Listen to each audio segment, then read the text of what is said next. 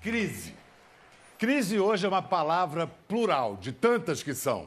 Crises política, econômica, sistêmica, moral. Mais do que nunca, é preciso buscar cumprir o conselho sábio de Walter Franco, aqui cantado. Tudo é uma questão de manter a mente quieta, a espinha ereta e o coração tranquilo. Mas como? De que maneira? Por que caminhos e meios? Tem gente que só de ouvir alguém dizendo calma já fica mais nervosa ainda. Buscando respostas e caminhos para a serenidade, hoje nós recebemos um ativista do binômio Paz e Amor, Michel Rinpoche, e também uma seguidora do budismo, que é uma deusa do humor, Marisa Hort. Bem-vindos, Lama Michel e Marisa Hort. Tá tudo bem? Tá tudo muito bem. Marisa, para você, o budismo foi um antes e depois na sua vida? Sim. E um durante, né? Parafraseando. É basicamente um durante, é, é o tempo inteiro, sim, mas que bom que existe. Foi uma sensação muito forte quando eu conheci um pouco da doutrina, e é um eterno conhecer, eu não sou... Budismo é uma religião? A gente tem que ter fé para ser budista? Depende o que, que a gente entende por religião. No budismo não existem dogmas. Então não existe algo que tem que se acreditar porque aquilo é o sistema, é o dogma. E o budismo não é uma religião dentro do contexto monoteísta ou politeísta. Dentro dessa visão é muito mais uma filosofia de vida. Né? O que Buda trazia é: ele não estou aqui para dizer se deuses ou um deus existe ou não existe. O que eu trago é que a felicidade ou o sofrimento depende de cada um e como que a gente pode fazer para ser feliz e não sofrer. E a sua vida antes de conhecer o budismo? Eu, na verdade, conheci o budismo quando eu era muito pequeno. Eu tinha cinco anos. Então, de uma certa maneira, eu sempre tive muito perto do budismo. Eu venho da família do meu pai, uma família até judia. então, até esses cinco anos, eh, você nasceu numa família de eu que origem? eu saí na família do meu pai, uma família judia. Família da minha mãe, da minha mãe uma família cristã protestante. E sempre fui uma família normal aqui em São Paulo. E quando eu tinha cinco anos, Lama Ganti, que é meu mestre, veio ao Brasil pela primeira vez. Como é que é? Você não ficou assustado, não? De forma alguma. Quando a primeira vez que eu conheci o Lama Ganti, eu tinha cinco anos e eu quis, de qualquer forma, dormir na casa onde ele estava ficando. Eu me senti muito... Uma sensação muito familiar. Foi como me apaixonar à primeira vista. Assim. Foi algo que eu não queria estar em outro lugar a não ser ali. O que estava acontecendo nessa cena que a gente viu agora? É uma benção. Na verdade, uma cerimônia dedicada para a saúde e estava correndo essa benção no final dessa cerimônia. Hoje eu sei o que é, na época eu não estava entendendo muito, né? Mas então é, você sentiu como se você já o conhecesse, é isso? Eu me senti como se eu estivesse no lugar certo. Eu me senti como se eu estivesse em casa. Você tem uma memória viva disso? Você tinha cinco anos. Eu tenho uma ótima memória daquele momento, como eu me senti, como foi aquele momento para mim. Claro, não me lembro todas as palavras, o que aconteceu, eu me lembro do contexto e daquele momento que foi um momento muito importante para mim. Bom, a Rainha Sucata projetou a Marisa numa popularidade de uma hora para outra e isso pode bagunçar a cabeça das pessoas. O que, que aconteceu, Marisa? Olha, eu acho que bagunça mesmo. Não pode não, acho que pode não bagunçar. O normal é que bagunça.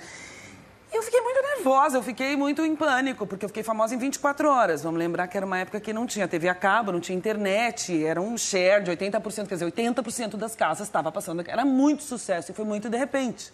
E eu não podia mais andar na rua, eu não podia mais sair, e eu estava longe da minha casa, eu, tinha, eu, sou de São Paulo, eu fui morar no Rio de Janeiro, saí da casa da minha família, saí do meu. terminei com meu namorado, saí da banda, que eram os meus melhores amigos. Strike geral. Strike geral. Foi buscar ajuda. Um sucesso louco e eu comecei a perder meu cabelo. E eu tinha uma dermatologista excelente que ela dizia assim: é mais ou menos igual uma gastrite, mas você sendo atriz, que graça ia ter que ninguém ia ver, né?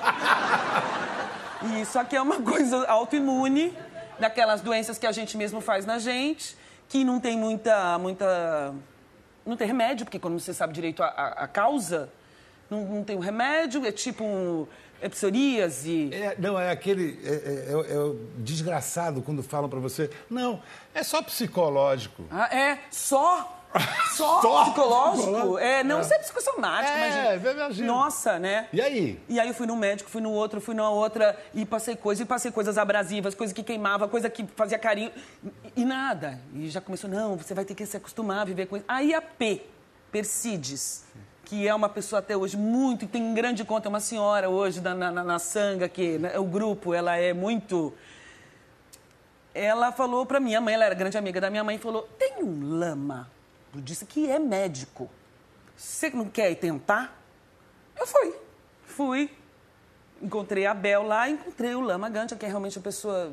Seria também se sentir muito à vontade do lado dele. Ele, então, imagino que tem um desígnio para isso, espiritual, mas nós ficamos esse em lama casa. Quem era? O Lama Gancha. Ah, o, o meu próprio mestre. que te abençoou ali que a gente É, viu. E ele me acolheu, e ele estava comendo um pacotinho de biscoito, eu nunca esqueci. Eu falei, ai, que bom, porque eu fui, né? O lama, o que será que ele se alimenta? Insetos? Nuvem? É Néctar? É, raios de sol. Era um pacotinho de biscoito simpático. Eu falei, ah, que bom, né? Pedi um biscoito, ele me deu. Aí já me acalmou. Aí ele começou a rir de mim. Mas amorosamente. Eu falei, eu fiquei famosa e meu cabelo caiu. Porque ele tem um inglês complicado que ele mesmo define como secret English. Então é inglês de tibetano, inglês complicado. E eu não conseguia ainda entender o secret English dele, então era difícil. Aí ele começava a rir e falava assim, ele chamava a Bel e falava assim, lembra? Tá, ela ficou famosa e o cabelo dela caiu. Que maravilha. E aí ele, de alguma maneira, me abaixou muito a ansiedade, me mostrou, me deixou perceber que isso era uma coisa que estava acontecendo com os outros e não comigo, porque a fama não acontece em, em você, acontece em quem te vê. E me deu duas bolinhas mágicas de medicina. Não são mágicas, é medicina mesmo, tibetana, que não se conhecia aqui. Uma para colocar na água, uma para colocar no creme.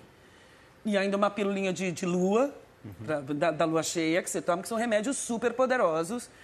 E eu fui na fé, voltei para o Rio de Janeiro todo dia. Golinho de água, passava o creminho, golinho de água, e fiz assim, e o cabelo voltou.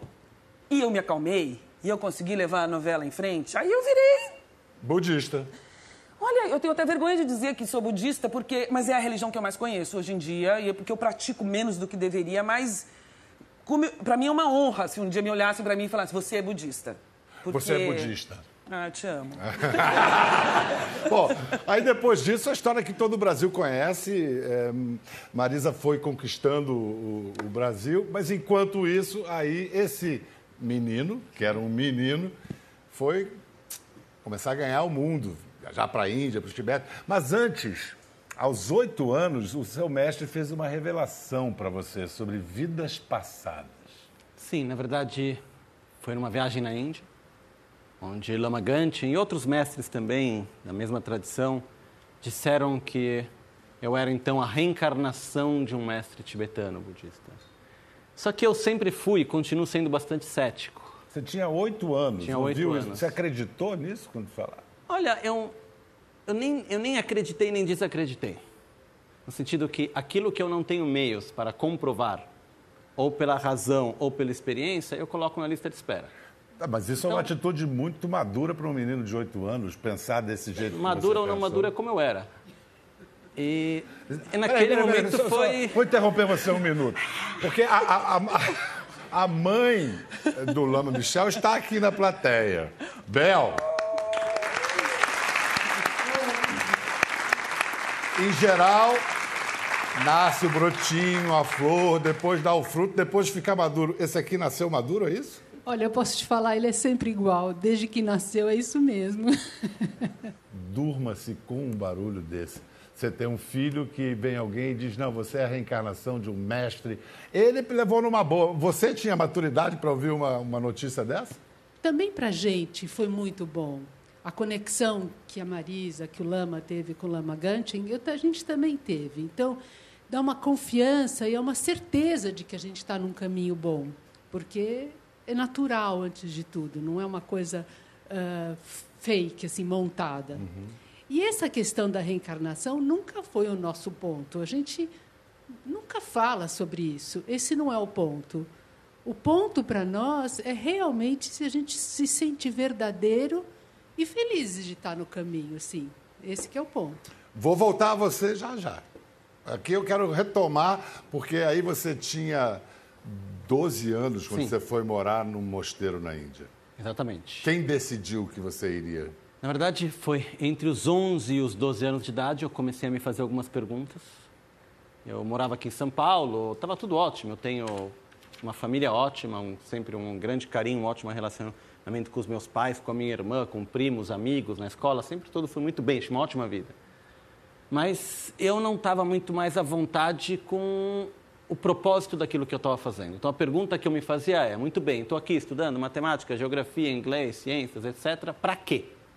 E na época, a única resposta que eu encontrei. Isso é uma pergunta que muita criança se faz, né? Não precisa ser lama nem monge, não. e na hora, a única resposta que eu encontrei na época foi: eu estudo tudo isso para terminar a escola, ir numa universidade, me formar numa boa universidade e, se tudo der certo, conseguir um trabalho que eu goste e ganhe bem. E eu comecei a olhar à minha volta e eu via pessoas que tinham feito as melhores universidades dentro da minha própria família, encontros de família, em outros contextos tinham ótimos trabalhos, dinheiro não faltava. Sempre que eu ficava escutando conversa de adulto, era praticamente reclamação, boa parte da conversa. Aí... E cada vez que eu via meu mestre Lamagante, sempre via uma pessoa equilibrada, feliz, satisfeita. Então foi um processo que foi acontecendo e eu falei, muito bem, o que eu estou fazendo hoje, onde vai me levar? E foi aí que eu vi ele como um exemplo de vida. Então o que me levou a ir ao monastério com 12 anos, que foi uma escolha minha pessoal, não foi o budismo, mas foi um exemplo de vida de uma pessoa que eu quis seguir. Mas essa decisão você teve que deixar sua família para trás e tudo. Eu nunca deixei ninguém, eu simplesmente fui morar fora. Ah, é, vou perguntar para Bel. Bel César, psicóloga. É, tem que ser psicóloga mesmo para segurar uma barra dessa. Segurar a barra de um filho de 12 anos que vai se meter num mosteiro lá com os monges nos confins da Índia. Bom, em primeiro lugar, é, quando ele estava com oito anos, eu já tinha me divorciado. E a gente passou por aquilo que muitas famílias passam, que é você não poder estar com o seu filho todo o momento. E esses momentos em que você está na casa do pai, que você não está podendo estar, o que a gente ensina para os filhos é que a gente está dentro deles e eles estão dentro da gente. Esse processo de interiorizar o amor, a segurança, eu sinto que criou a base para ele quando foi, com 12 anos, que ele foi para o monastério por decisão própria dele. Sim, é verdade, eu fui pega de surpresa, sim, doeu muito, mas eu tinha ele interiorizado dentro de mim, e eu sei que eu estava interiorizada nele. E é verdade, a gente nunca se sentiu separado. E outra questão que a gente sempre fala é que quando você está indo para a mesma direção, você está junto.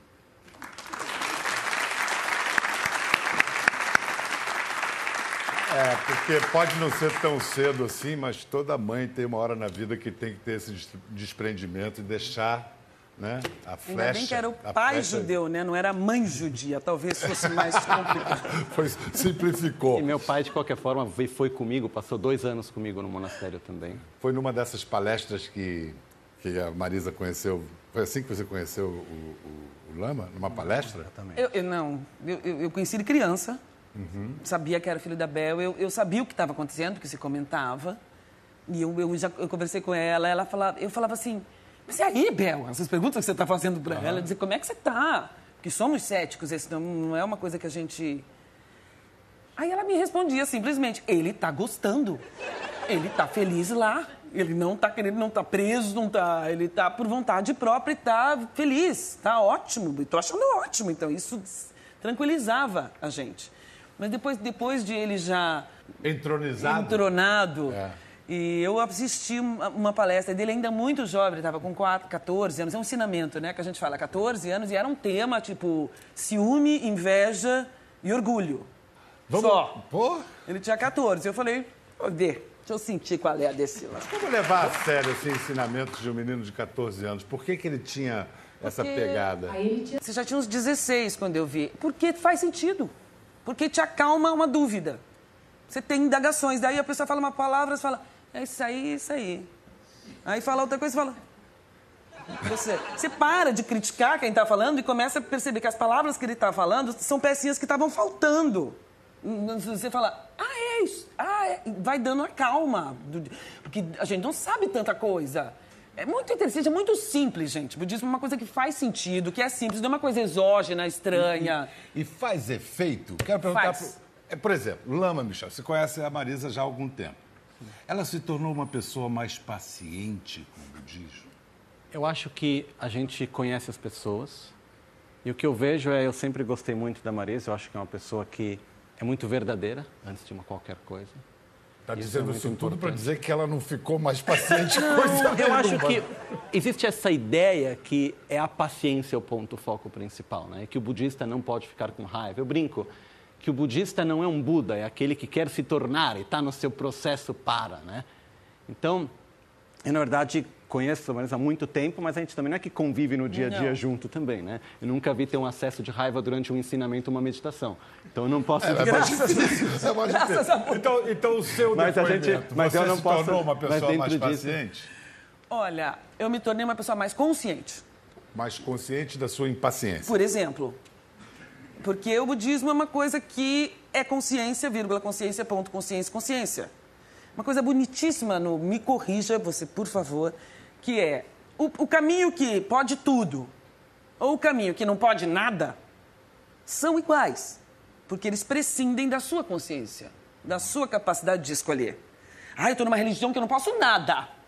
Ah, não tenho religião, estou numa religião que eu posso tudo. Os dois são, você não está pensando, você não está sendo responsável pelo seu próprio sofrimento, pela sua própria alegria, pela alegria do, do meio ambiente, pela paz do meio ambiente, pela alegria tua, dele, dela. Então você está tendo um ataque. Eu me lembro, nesse retiro, a gente, uma hora, estava sendo feito um filme muito legal. A gente queria escrever numa parede de neve a palavra paz, com os nossos corpos deitadinhos. Aquela coisa, né? Era um monte de gente. E tinha, inclusive, silêncio, perigo de avalanche, né? E nós ali, final de inverno, então, para cair aquela neve não estava custando, né? Muito bem, todo mundo. Aí eu pensei que antes a gente tinha que fazer, escrever paz com uma vara, um pau, Pra uma vara, deitar. as pessoas. Não! Aí todo mundo começou a deitar e eu comecei, não, não, eu sei! Isso para descrever a Isso, palavra. isso num paz. retiro budista. Um retiro budista no pé da Concagua com a avalanche descendo. Aí eu, no meio que eu vi que eu tava gritando, falei, gente, que absurdo. Eu olhei pra baixo, tava o lama já olhando pra mim assim. tipo, bonito, né? Que te adianta? Mas depois que ela bonitinha, paz, depois de ter uns berros. Sensacional. Quase briguei com cinco, seis pessoas ali, Você na falou encosta. Muito bom. Você falou dos podes e não podes das religiões e tal. O que, que não pode no budismo? O que não pode desejar o sofrimento ao outro.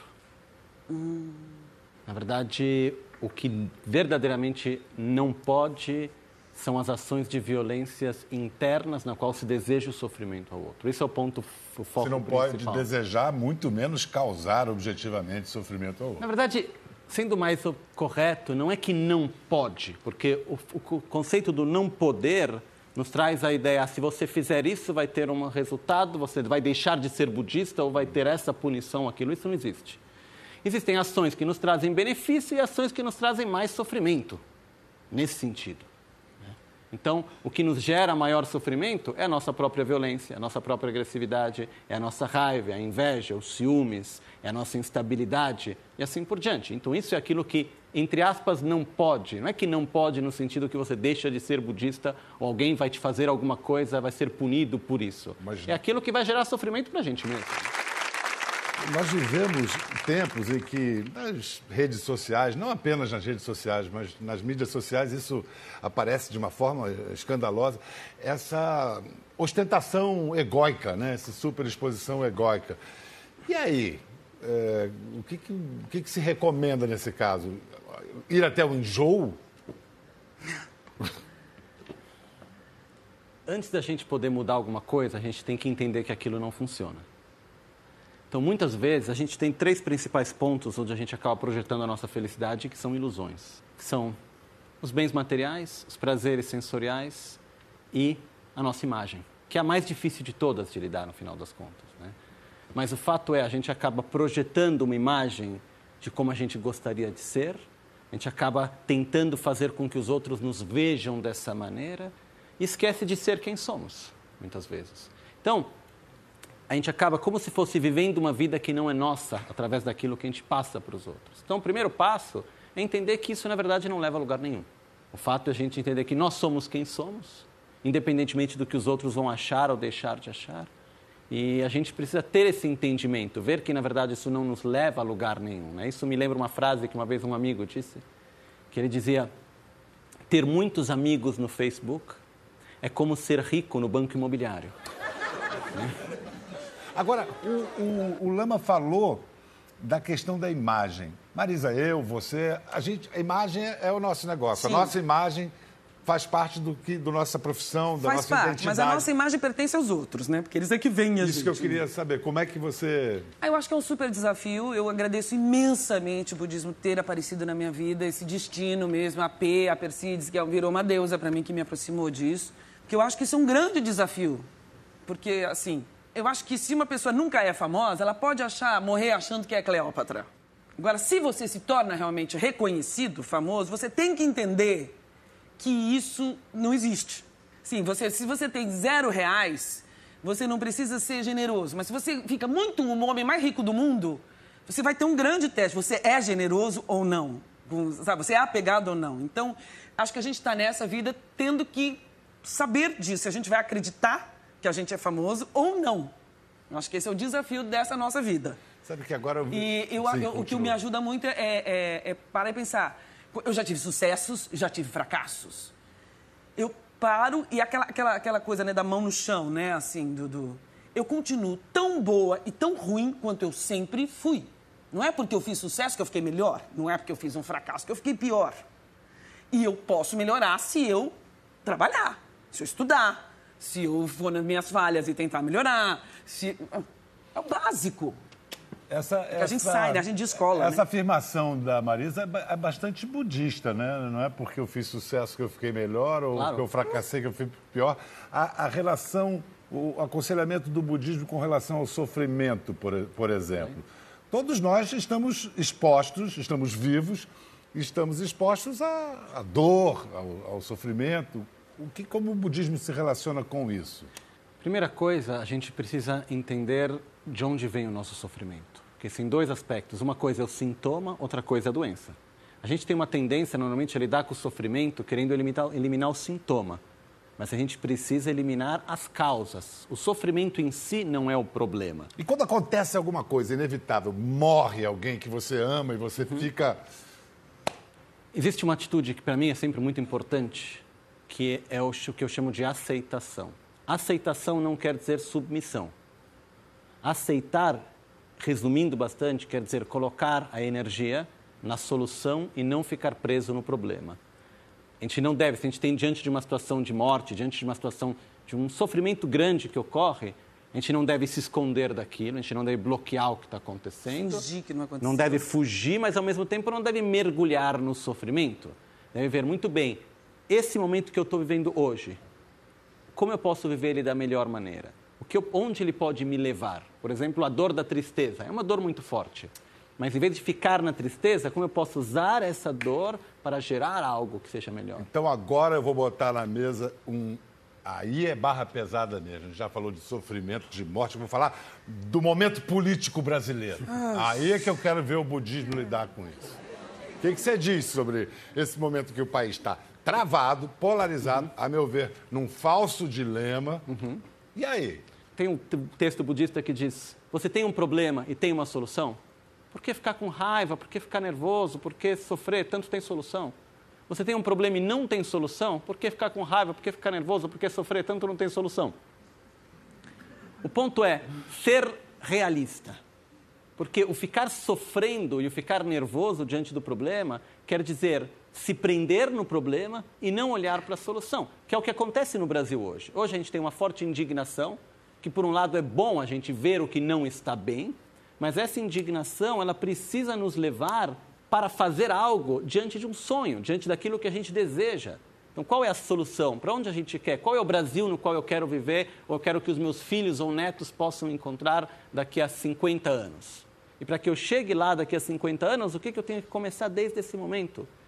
E o que é importante a gente ver que a forma como um país funciona e a própria realidade política não deixa de ser, de alguma maneira, um reflexo de todo o país. Então, uma coisa, por exemplo, que eu vejo no Brasil que eu sinto falta, de valorizar aquilo que é o bem comum.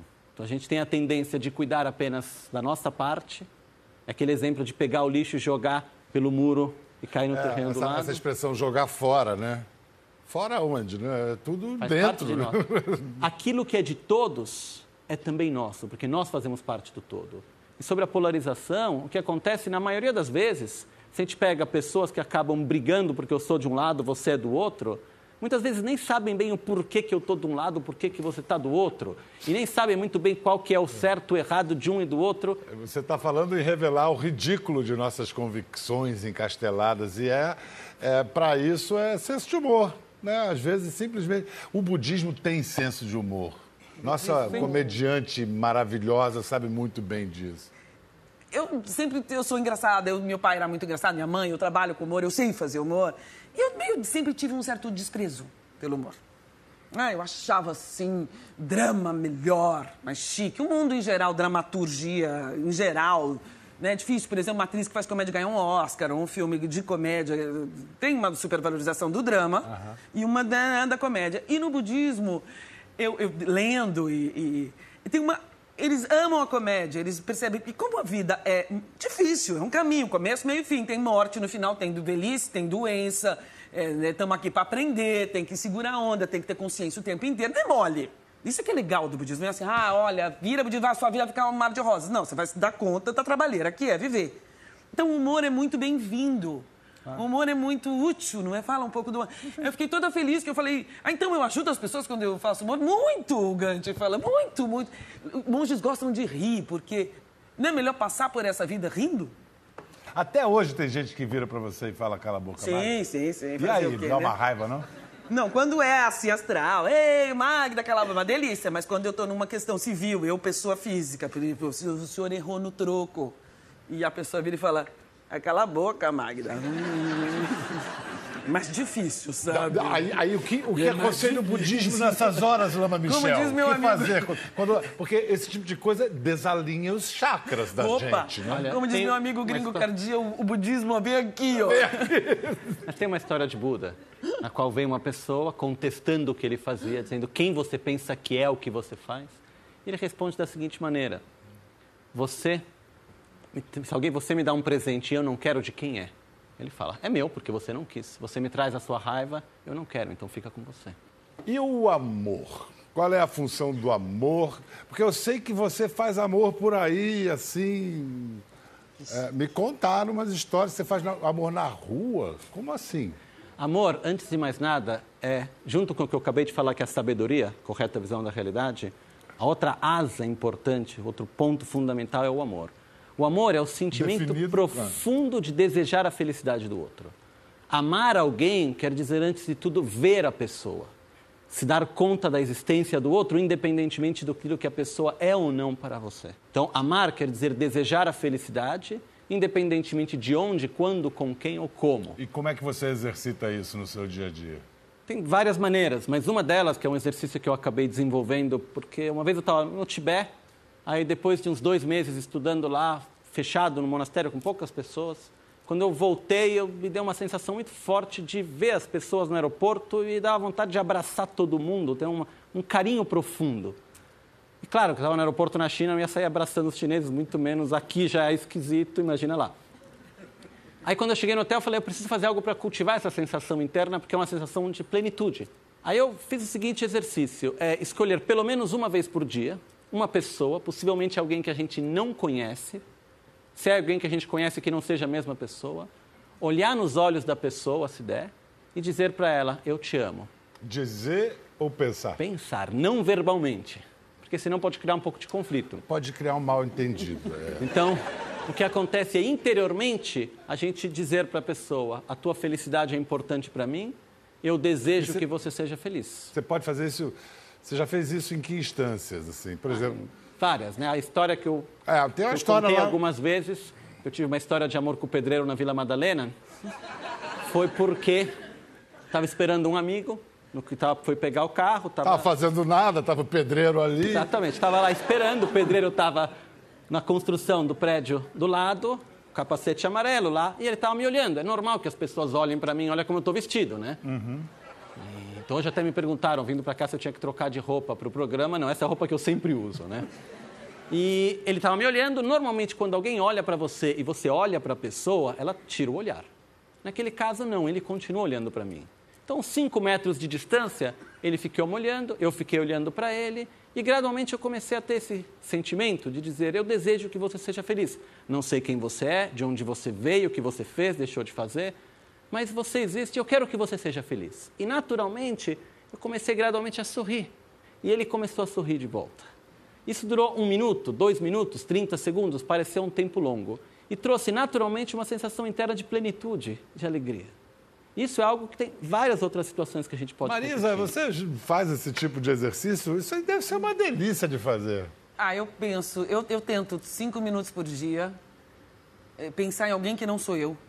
E que não é meu filho, que não é meu marido, meu, meu pai, ou alguém que não é diretamente. Eu, eu tento.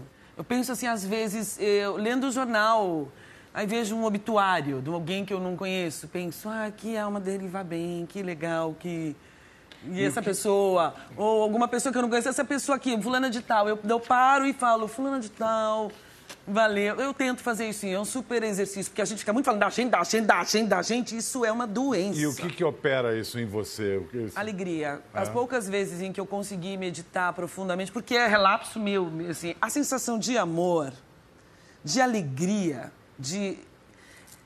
É, como... Puxa, parece uma droga mas ela é gerada aqui. A primeira sensação de estar aqui, que é a única coisa que você pode fazer, já que só já que estamos, né? presente. Né? Para voltar ao início do programa, o melhor lugar uma, do mundo. Uma, eu acho que o amor, não sei, eu acho que ele é instintivo nosso. É, é, o seu estado natural é um estado amoroso. Eu não acho que o estado natural do ser humano seja um estado de raiva. Gente, que delícia de conversa, mas né, tudo que é bom tem que uma hora que chega ao fim.